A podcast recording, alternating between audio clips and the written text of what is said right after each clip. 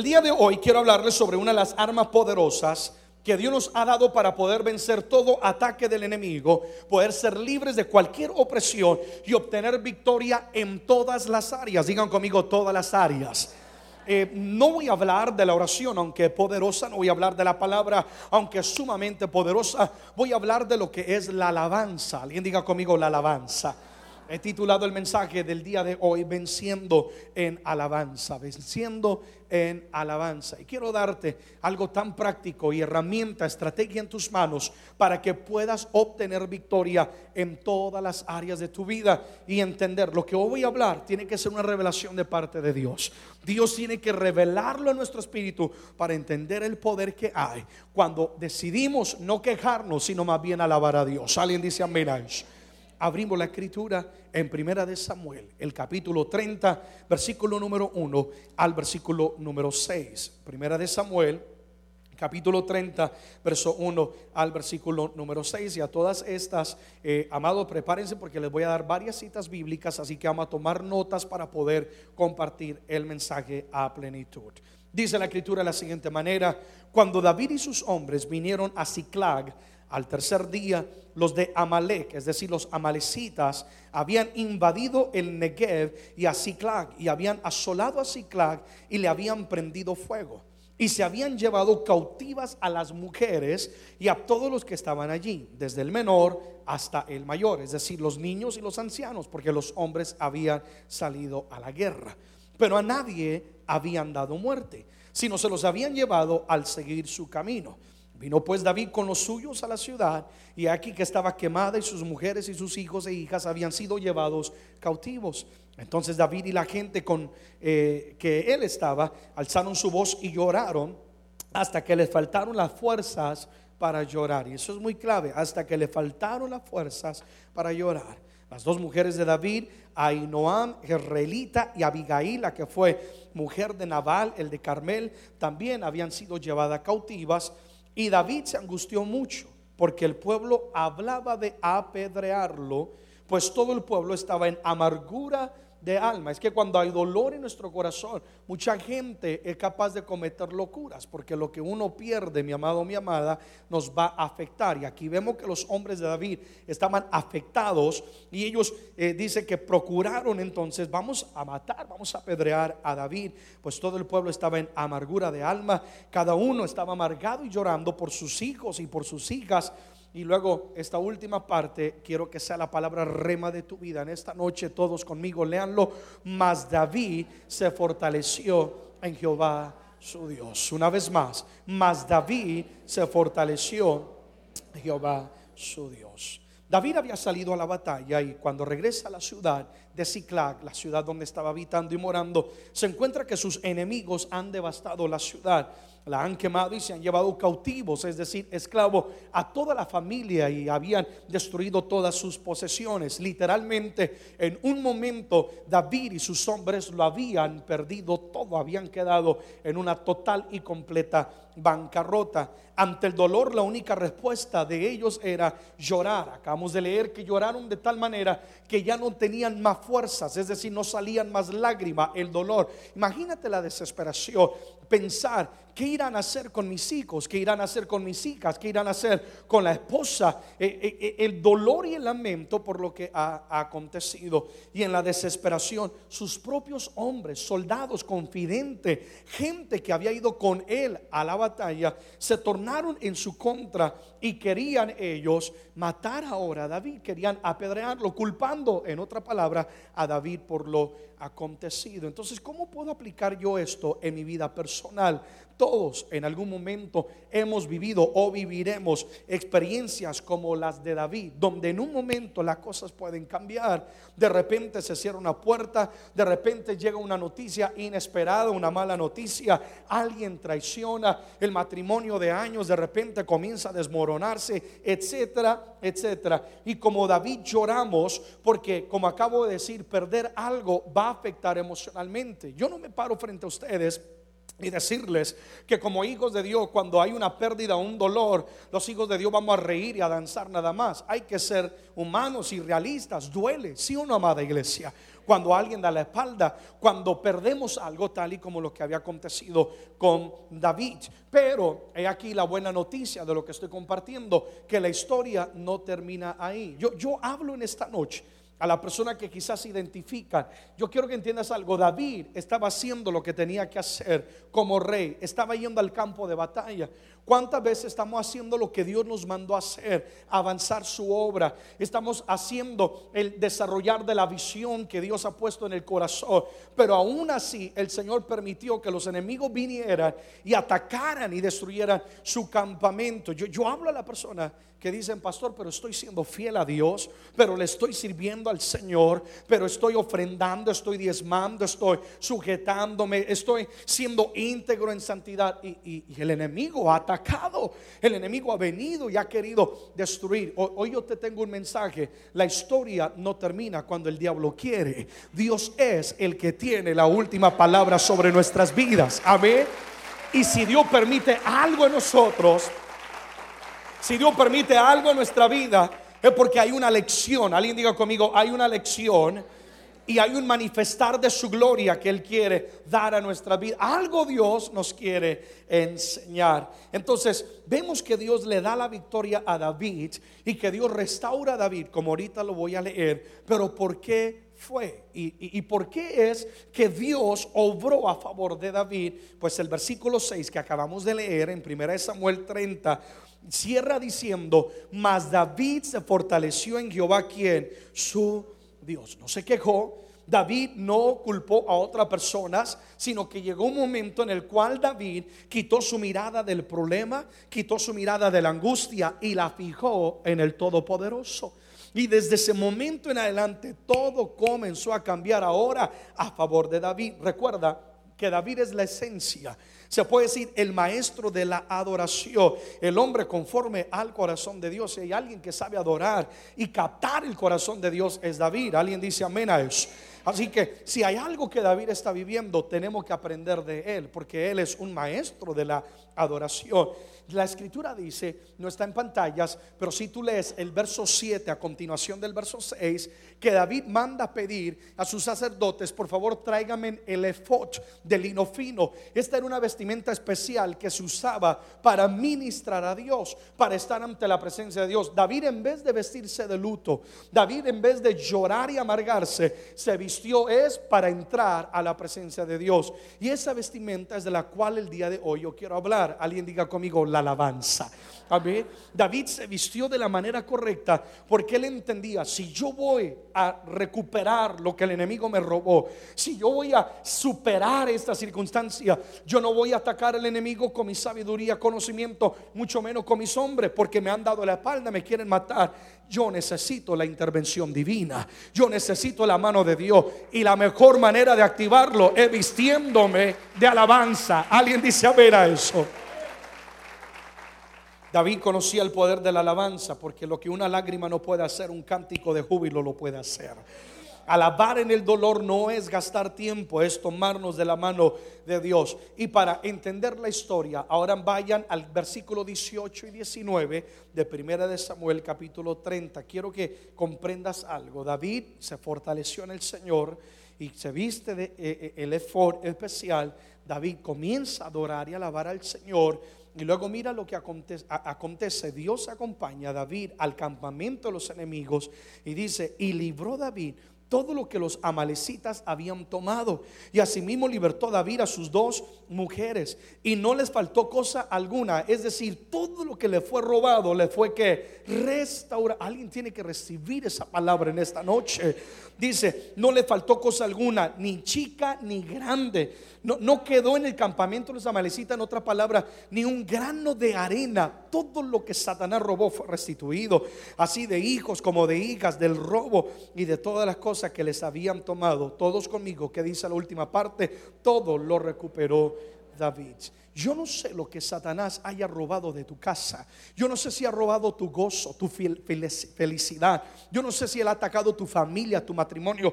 Pero te atreverías a creer esa palabra y que lo que dice este último texto, todo lo recuperó David. Tú puedes cambiarlo y poner todo lo recuperó Erickson, todo lo recuperó Alejandro, todo lo recuperó Margarita, como te llame. Que Dios es un Dios de restauración y que te va a dar el poder para recuperar lo perdido como David actuó de la manera correcta, Dios acompaña a David al campamento de los enemigos y le da una gran victoria. Llegan como sorpresa sobre los amalecitas.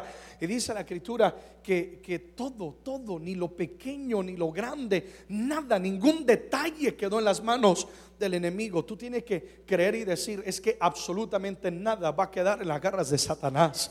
Si Dios prometió que le iba a salvar mi casa, mi casa entera va a ser salva. Si Dios prometió que me iba a prosperar, todo va a prosperar en mi vida. Amén.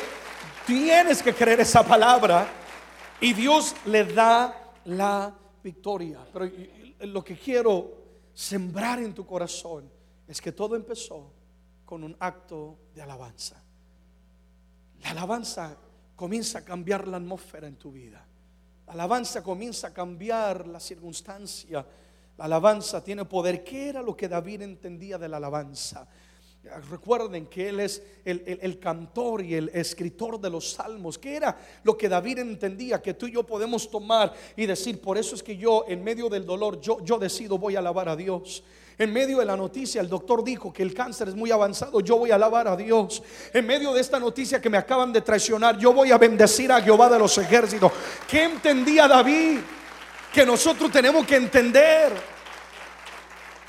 E, e, es que si la iglesia, el cuerpo de Cristo, es que este es un mensaje para quienes han creído en Dios. Esto es algo espiritual. Esto es algo que, que, solamente el Espíritu Santo puede una vez más manifestar a tu corazón. Si la iglesia entendiera el poder de la alabanza, déjame decirte, duraría menos tiempo en el desierto y más tiempo en la tierra prometida. Si la iglesia entendiera el poder de la alabanza, o alguien aplauda si lo crees, duraría menos tiempo en el pozo de la desesperación y más en la casa del rey. Alguien dice amén a eso. La alabanza tiene poder sobrenatural. Tu victoria está en tus labios. Sonríele a alguien, por favor, con fe. Dile, tu victoria está en tus palabras, en tus labios. E, estás a un grito de júbilo de una victoria, ¿sabes? Estás a una expresión de alabanza para una liberación de tus hijos. alguien diga amén si lo está recibiendo. Tu victoria está en tus labios. Y es un arma poderosa. Yo no quiero que el enemigo te asesine en el campo de batalla. Yo quiero que tú tengas victoria. Tus hijos van a ser liberados. Tu ministerio va a prosperar. Pero todo está en un acto de alabanza. Número uno. ¿Por qué es que David alaba a Dios y tenemos que entenderlo? Porque la alabanza es donde Dios habita. La alabanza es donde Dios habita. Salmos 22, versículo 3. Y prepárate, son varios textos los que voy a comenzar a soltar. Pero tú eres santo, tú que habitas entre las alabanzas de Israel. Tú que, ¿qué amados? Habitas. No que visitas, sino que Dios que mora. Que Dios que mora. Yo no sé de ti, yo no necesito una, yo no quiero una visitación, yo quiero que Dios more en mi casa. Amén. La alabanza es donde Dios habita, es como un imán que atrae la presencia de Dios. Para que una planta florezca y dé fruto y tenga vida, tiene que estar en un ambiente correcto, la temperatura, el agua, el sol, todo tiene que estar eh, eh, eh, en la atmósfera correcta para que haya vida. Entonces, ¿por qué es que la alabanza es la habitación de Dios? Porque la alabanza produce una atmósfera. ¿Cuál es esa atmósfera? La atmósfera de la fe. Y si hay algo que atrae y agrada a Dios es nuestra, ¿qué amados? Fe. Porque mientras tú más adoras al Señor, tu mirada comienza a desprenderse del problema y del gigante y comienza a enfocarse en el Señor, puesto los ojos en Jesús, el autor y consumador de nuestra fe. Si Él obtuvo victoria en la, en la tumba, en la cruz de yo también puedo tener victoria. La alabanza crea una atmósfera de fe donde tu mirada es quitada del problema y comienza a enfocarlo en el Señor. Y esa atmósfera propia de fe es donde acontece lo sobrenatural del Señor. Y yo quiero que entiendas algo, Dios está más que deseoso por demostrarnos el poder tan sobrenatural que Él tiene. Pero él necesita una atmósfera de fe. Pastor, ¿cómo lo voy a crear? Por medio de tu alabanza. Cuando tú decides, no me voy a quejar. Cuando tú decides, no me voy a lamentar. Al contrario, voy a decir, Jehová reina. Él es el Señor de los señores. Él es todopoderoso. Él es el sanador. Él es el libertador. Esa alabanza crea una atmósfera donde Dios desciende y comienza a habitar. Segundo, la alabanza nos da acceso al trono. Y yo quiero que entiendas algo, todo lo que necesitamos está a los pies del trono del gran yo soy. La alabanza nos va a dar acceso al trono. Salmo 100, versículo 4 dice, entrar por sus puertas con acción de gracias, por sus atrios con qué amados, alabanza y alabarle y que más, bendecir su nombre. Toda puerta requiere una llave para ser abierta. Y la llave que nos abre las puertas al trono de la gracia de par en par, alguien diga conmigo, es la alabanza. Una vez más, todo lo que tú y yo necesitamos se encuentra a los pies del trono de la gracia. Allí es donde hay paz, ahí es donde hay provisión, seguridad, sabiduría, dirección, gozo, restauración. ¿Sabes que tú puedes transportarte de tu circunstancia al trono de la gracia en un momento por medio de la alabanza? Estás en el hospital y te dan una noticia devastadora. Yo no sé, en ese momento tú tienes una decisión que tomar. Me quedo en este ambiente de muerte o comienzo a transportarme al mismo trono de la gracia. Me dijeron muerte, mas yo comienzo a declarar soy sano, soy libre en Jesús. Me dijeron derrota, mas yo comienzo a alabar y tu alabanza te transporta. Oye, no tienes por qué quedarte ahí en ese ambiente de muerte porque lo único que va a hacer es abortar lo que Dios tiene. Tu cuerpo puede estar aquí, pero tu espíritu puede estar postrado a los pies del trono de la gracia. Alguien dice, a ver, no necesitas estar en la iglesia como tal. Tú puedes estar en el autobús ahí Quizás estás pensando, ¿y cómo voy a pagar la renta? ¿Y cómo me va a ir hoy en el trabajo? Pero puede estar ahí en el autobús rodeado de personas, pero tu espíritu puede estar ante el trono de la gracia, porque tu espíritu está adorando, tu espíritu está exaltando. Estás en la calle, estás en el trabajo, puedes estar, transportarte, porque la alabanza nos da acceso al trono de la gracia. Qué, qué lindo que el trono de la gracia está abierto a las 24 horas que podemos nosotros acceder a Él en cada momento y en medio de cualquier circunstancia. Número tres, la alabanza transforma nuestra vestidura. Y cuando hablo de vestidura, no hablo de una vestidura física, sino hablo de una condición íntima e espiritual, algo interno. La alabanza transforma nuestra vestidura. Isaías 61, versículo número 3. Este es un pasaje mesiánico, es decir, que habla de Jesucristo, donde dice a ordenar que a los afligidos de Sión se les dé gloria en lugar de que ceniza. Ah, digan conmigo intercambio. ¿Qué quiere hacer Dios con nosotros? Un intercambio. Dame tu tristeza, te daré gozo.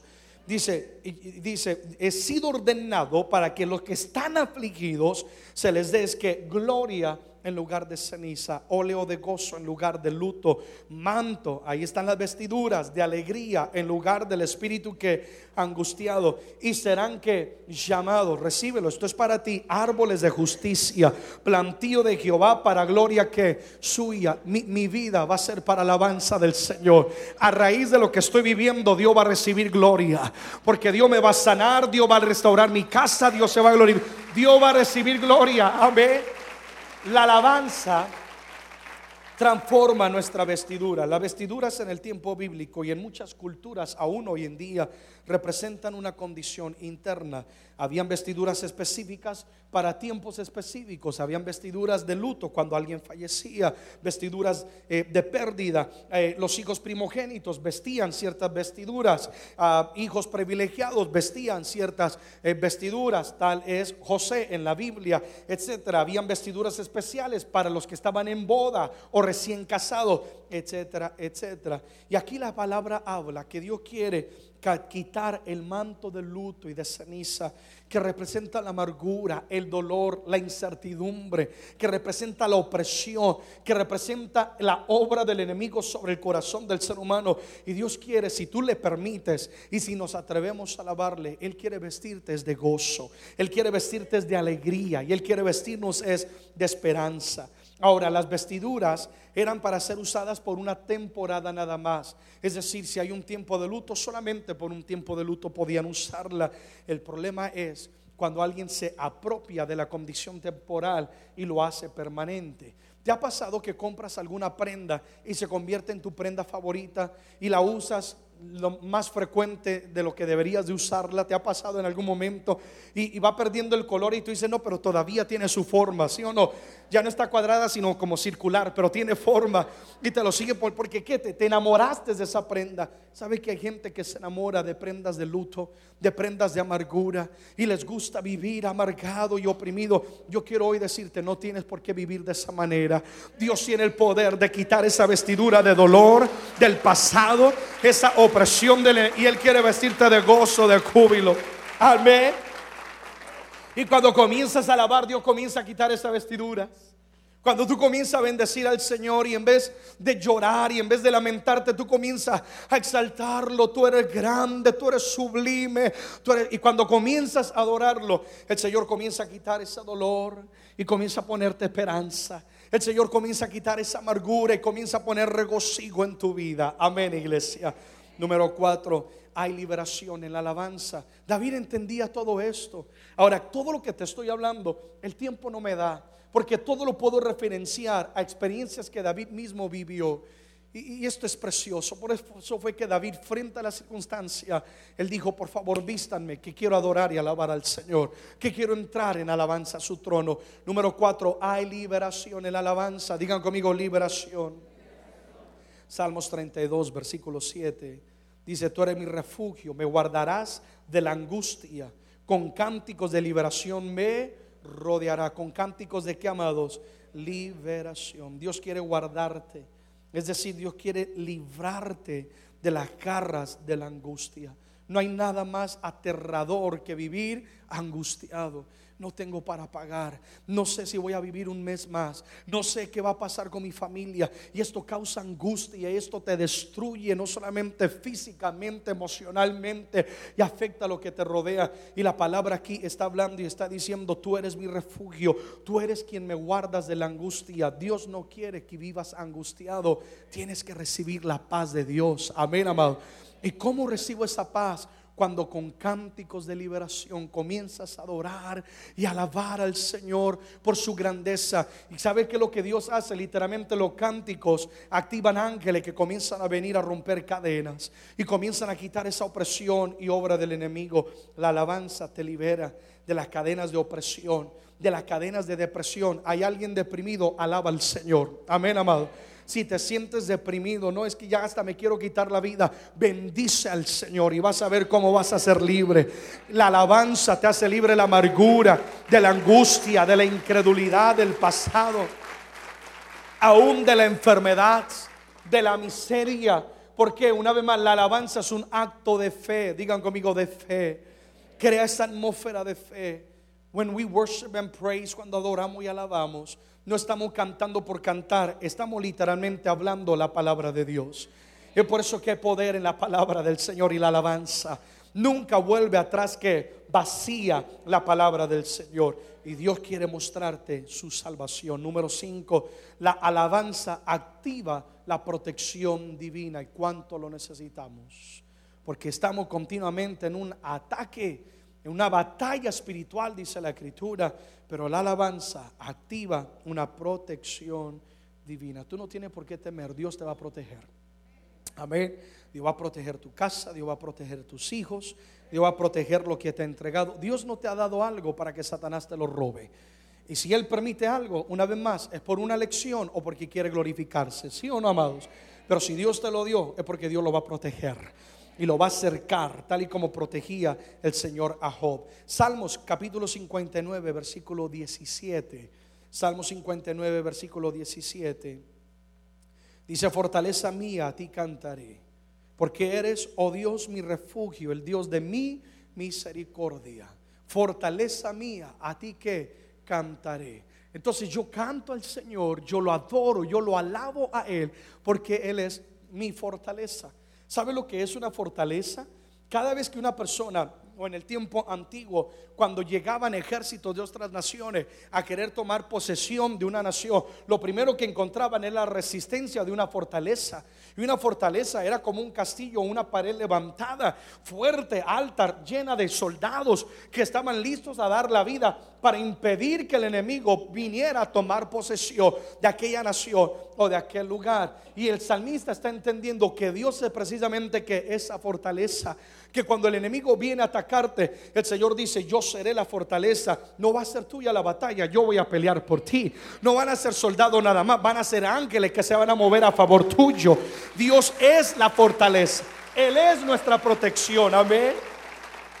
Mi refugio, mi refugio y el Dios de mi misericordia. Refúgiate en la presencia de Dios. Te digo porque a mí me ha pasado. Refúgiate en la presencia de Dios.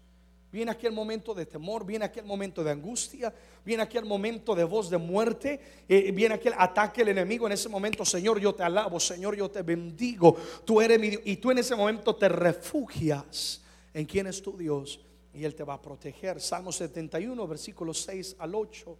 Dios no solamente protege, sino va a preservar nuestra vida.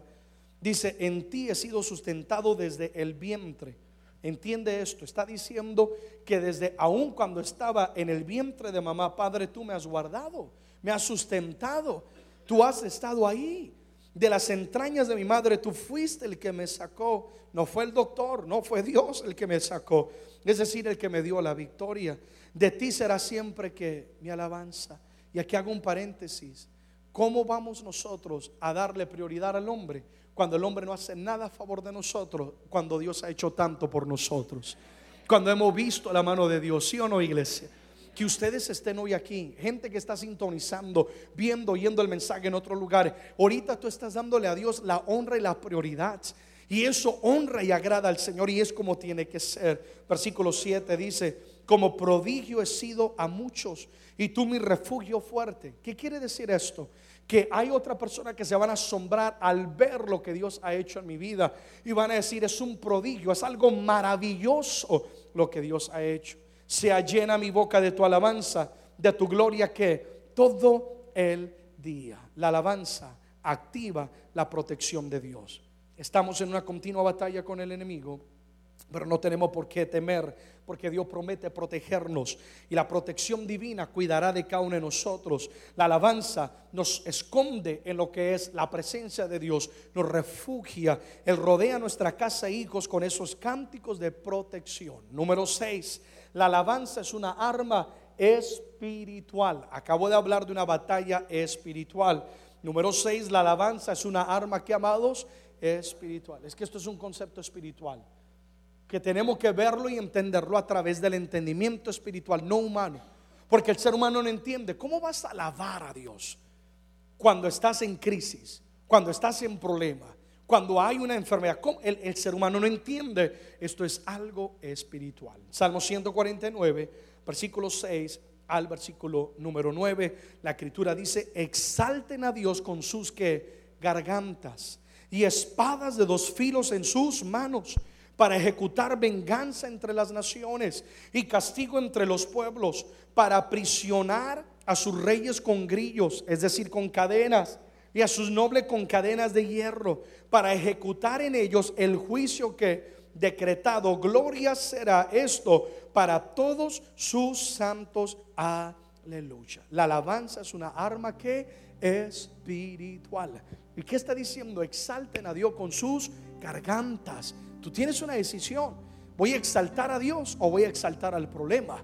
Pero dice, cuando exaltas a Dios, tu voz se convertirá como una espada de dos filos en tu mano. Amén, amada iglesia.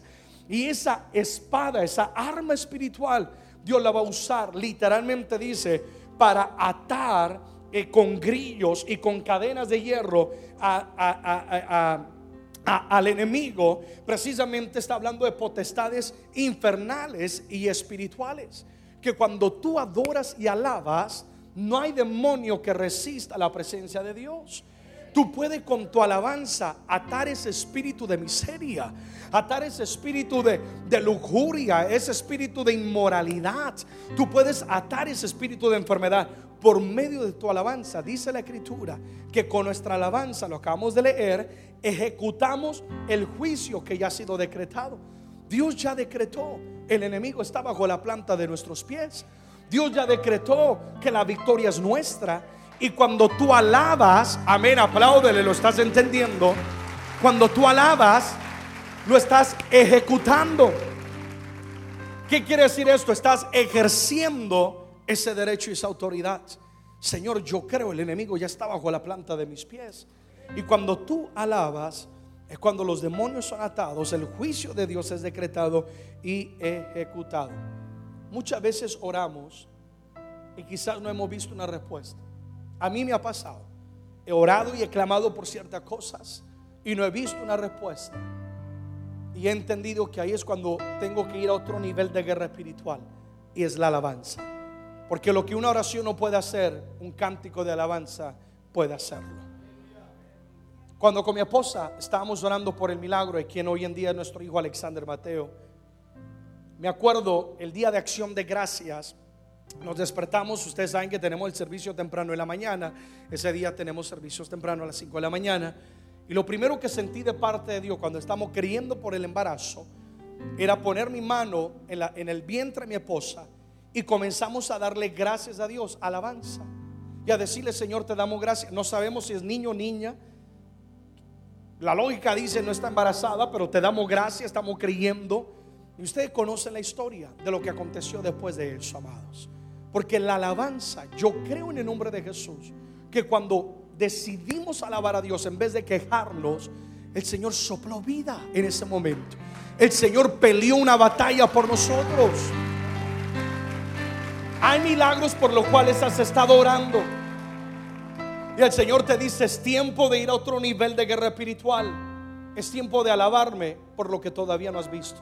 Es tiempo de celebrar lo que todavía no puedes abrazar. ¿Alguien lo cree conmigo? Y decir, Padre, yo, yo te alabo.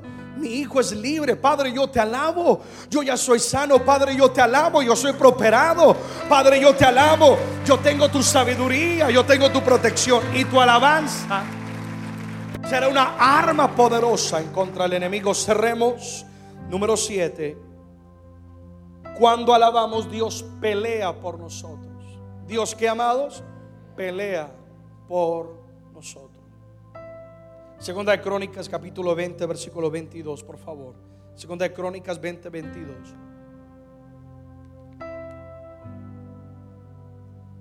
Y cuando comenzaron a entonar cantos de alabanza, Jehová puso contra los hijos de Amón, de Moab y del monte de Seir las emboscadas de ellos mismos que venían contra Judá y se mataron los unos a los otros. En otras palabras, la batalla cambió a favor de Judá, a favor de aquella tribu, a favor de aquel reino. Judá en todas estas representa o significa alabanza. La batalla cambia a favor de ellos cuando ellos deciden comenzar a entonar cánticos de alabanza. Y cuando comenzaron a alabar, Dios mismo transformó las emboscadas que los enemigos habían puesto en contra de ellos. Dios hizo que esas emboscadas se tornaran en mal para con los enemigos. Lo que la gente quiere hacer en tu contra, un cántico de alabanza, puede hacer que Dios entre en la batalla y Él pelea a tu favor. Y lo que ellos quieren usar para avergonzarte, Dios lo va a usar en contra de ellos mismos. La puerta que ellos te quieren cerrar, Dios mismo se encargará de cerrarle a ellos puertas. En otra palabra, no tienes por qué pelear. Dios va a pelear por ti si te atreves a creer y alabar al Señor con el corazón. La alabanza hace que todo cambie. Amén, iglesia. Hace que todo cambie. Dios se levanta de su trono y él mismo peleará por nosotros. Cuando Dios entra en la escena, hermano, mi hermana, tú puedes estar seguro que la victoria estará garantizada. Quizás has ido al campo de batalla con tu humanidad, con nuestra fuerza, con la lógica, con el razonamiento. Y el Señor te dice, quiero que vayas ahora con cántico de alabanza.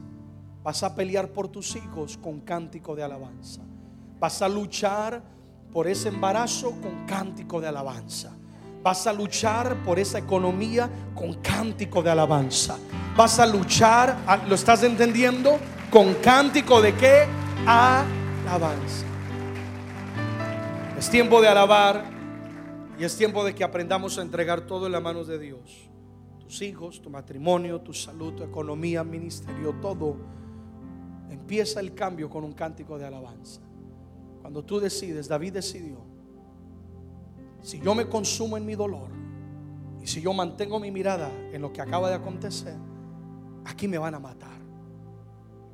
Porque el hombre no tiene misericordia del hombre. Es tiempo de levantar la mirada hacia Jehová.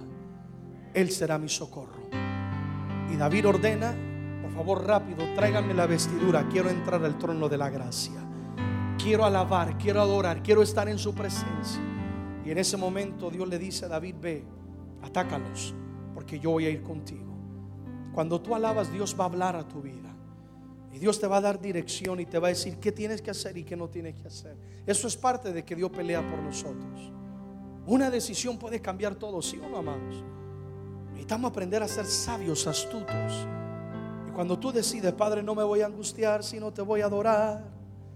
Mi alma te bendice, mi alma te exalta, Dios. Mi alma levanta ti adoración.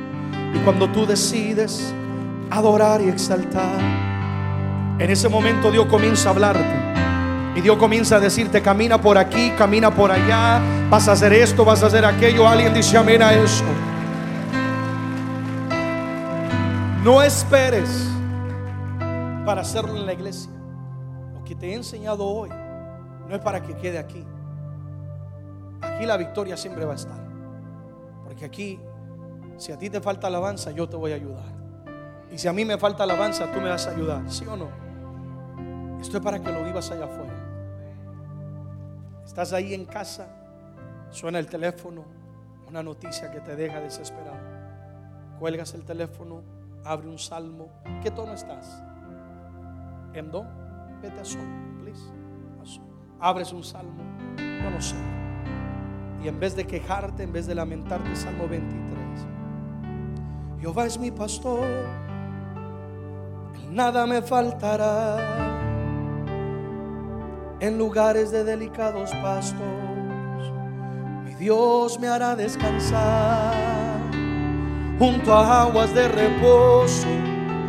Mi Dios me pastoreará, Él confortará mi alma. Si lo entienden, iglesia? Él confortará mi alma, me guiará por sendas de justicia, por amor de su nombre. Y Satanás pensó que con la llamada te iba a amargar la vida te iba a destruir, pero no contaba que tú eras un adorador y que estaba vestido de alabanza. Y comienzas a crear una atmósfera. Hablaron muerte, pero ahora viene vida. Alguien dice amén a eso. Aunque ande en valle de sombra de muerte, no temeré mal alguno porque tú estarás conmigo. Oh, tú estarás conmigo, Dios. Tu vara y tu callado me infundirá cuando malo necesite aliento. A ver esas mesas delante de mis angustiadores. Oh, unques mi cabeza con aceite y mi copa está rebosando. Decisión que tomar. Me lamento o bendigo al Señor. Alguien dirá, pero pastor, yo no sé cantar. Es que esto no se trata de saber cantar. Entonces trata de alabar a Dios. De que con tu palabra tú crees en el corazón y con tu labio tú confiesas tu victoria. Y si se te dificulta abrir un salmo y cantarlo, pon música. Alabanza, adoración ahí en tu alcoba, en el hospital, en el carro. Crea una atmósfera para que Dios desciende y pelee por ti y te libere y te dé la victoria. Amén. Altísimo milagroso Salvador, no hay nadie como tú. No hay nadie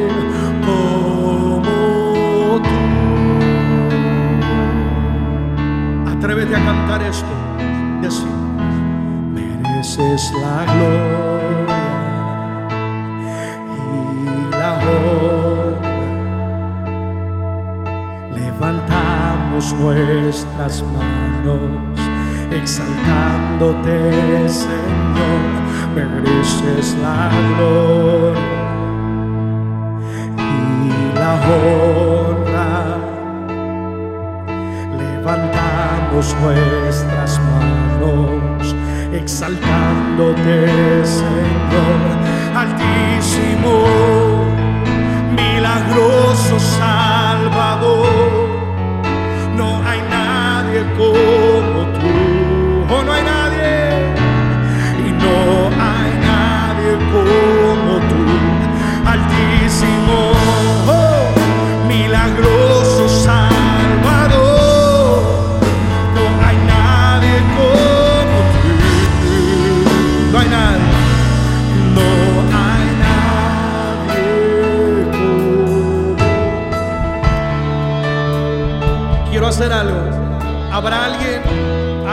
que diga, pastor, me he sentido un poco enfermo o necesitado? ¿Habrá alguien hoy que, que, diga, yo me he sentido de esa manera? Yo quiero invitarte, ven aquí adelante y quiero que cantes conmigo esta canción. No sé para quién. Guillermo, valiente, ven, súbete, súbete, sube por favor. Canta conmigo. Altísimo, Poderoso Salvador, no hay nadie como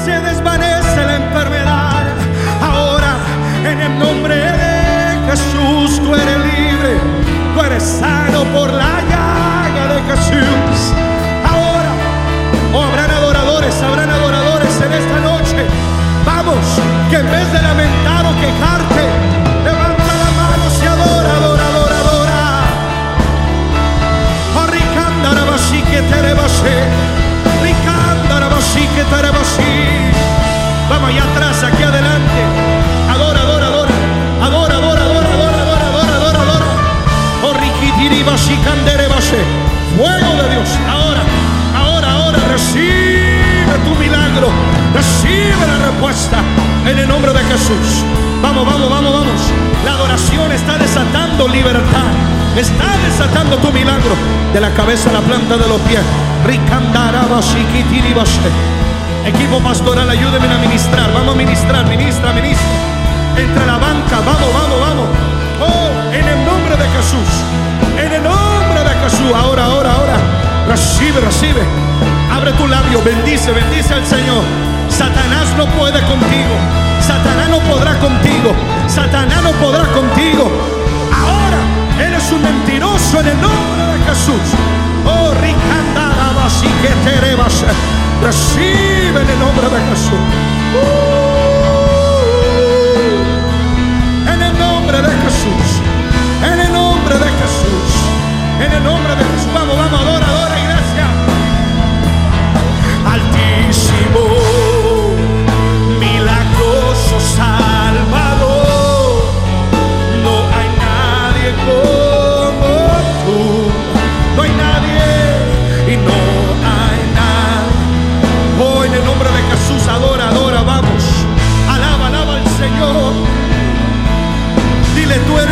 De los milagros.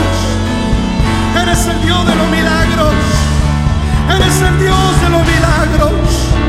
Y yo recibo mi victoria en el nombre de Jesús.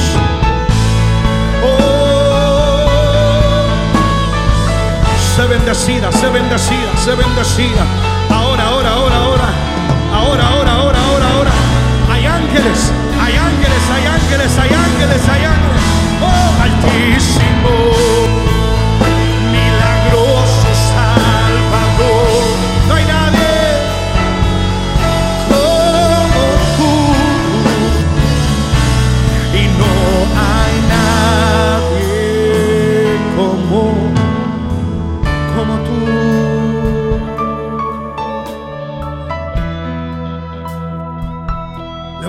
tus manos a Él.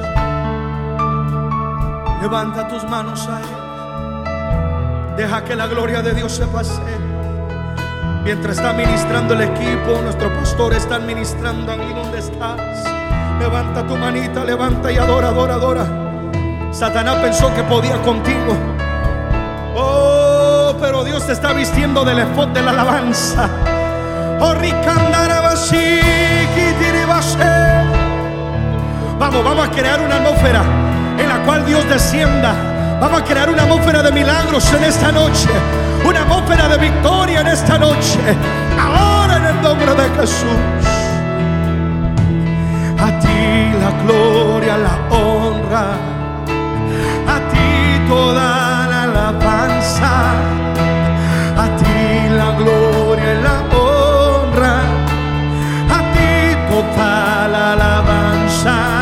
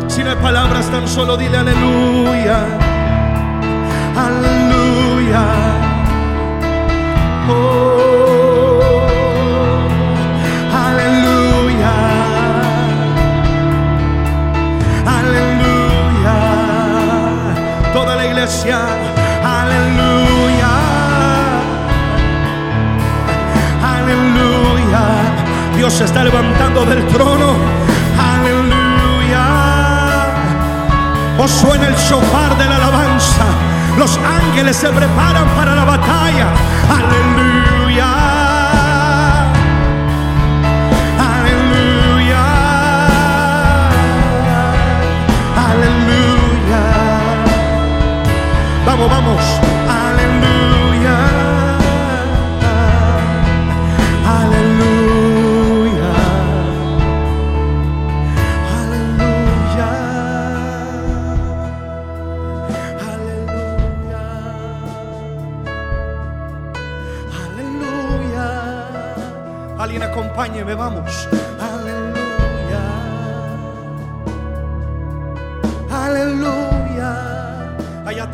Adelante.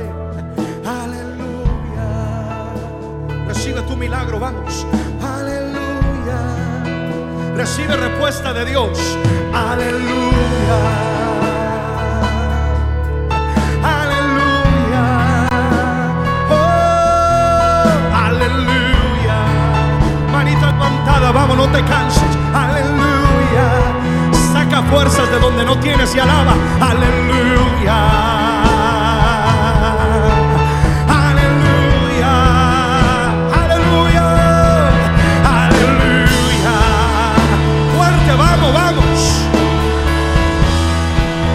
Que suenen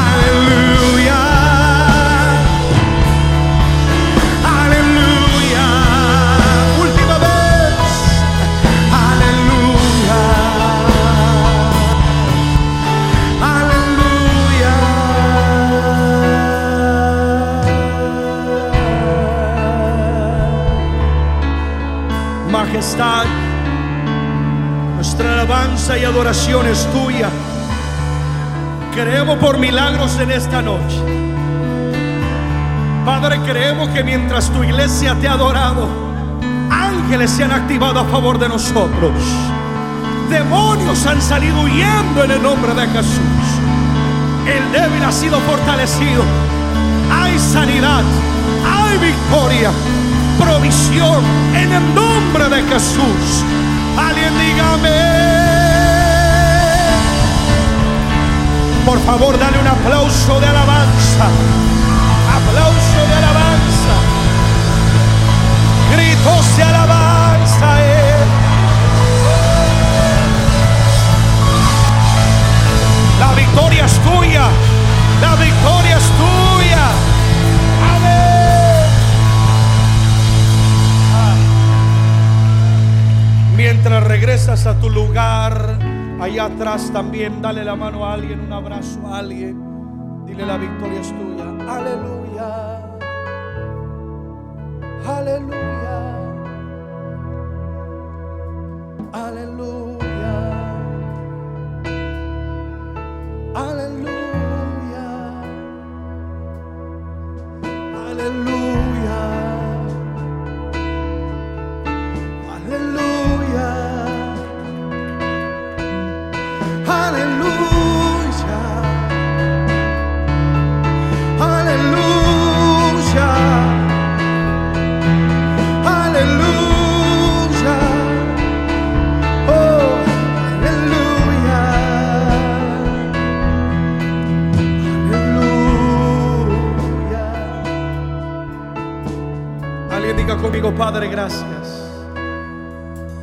La victoria que hoy me has dado.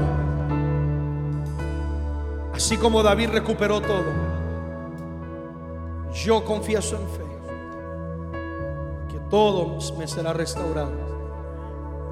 Vamos a decirlo en fe, yo confieso que el enemigo no podrá con nosotros, porque mayor eres tú que estás de nosotros.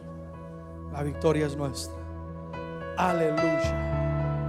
Mía es la victoria y tuya es la gloria. Apláudele fuerte al Señor.